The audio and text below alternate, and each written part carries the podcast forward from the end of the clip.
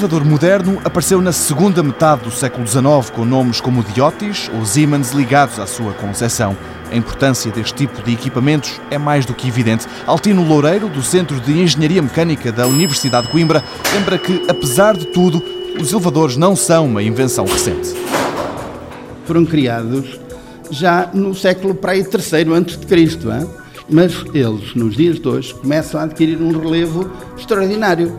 Porquê? Basta pensarmos, por exemplo, que os edifícios são cada vez mais altos.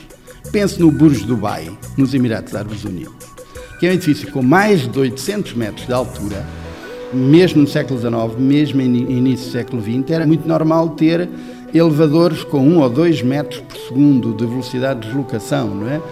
Agora imagine, num edifício com quase mil metros de altura, quanto tempo é que se demora a chegar de cá de baixo lá acima, não é?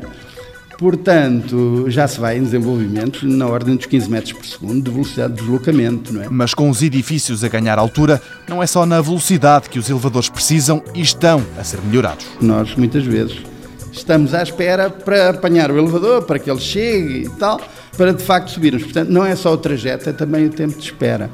Os critérios de seleção a inteligência dos sistemas. Elevadores mais espertos que ficam à espera porque sabem a que horas é que, por exemplo, um determinado piso tem mais circulação, mas em edifícios públicos também se pode inovar com elevadores inesperados. Sei lá, num hospital ou naqueles edifícios públicos de maior dimensão, em que são elevadores com grande capacidade, os elevadores podem chegar praticamente até aos 3 mil quilos de capacidade.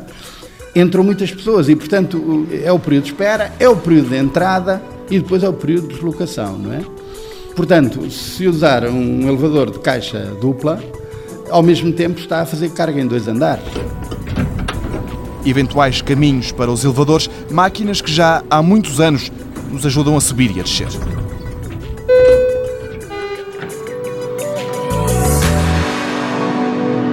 Mundo Novo, um programa do Concurso Nacional de Inovação BSTSF.